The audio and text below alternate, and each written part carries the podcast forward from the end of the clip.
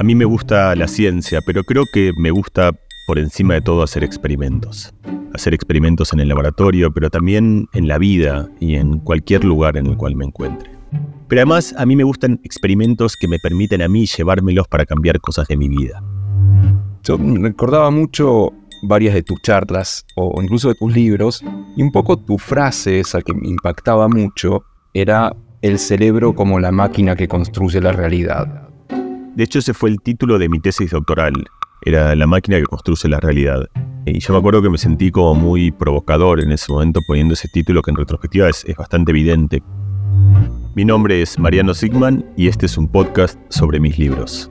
Yo soy Diego Golombek y estoy acá para acompañarte en este viaje por el poder de las palabras y la vida secreta de la mente. Mariano Sigman, un podcast de sus libros, es una producción original de Penguin Random House en colaboración con Posta.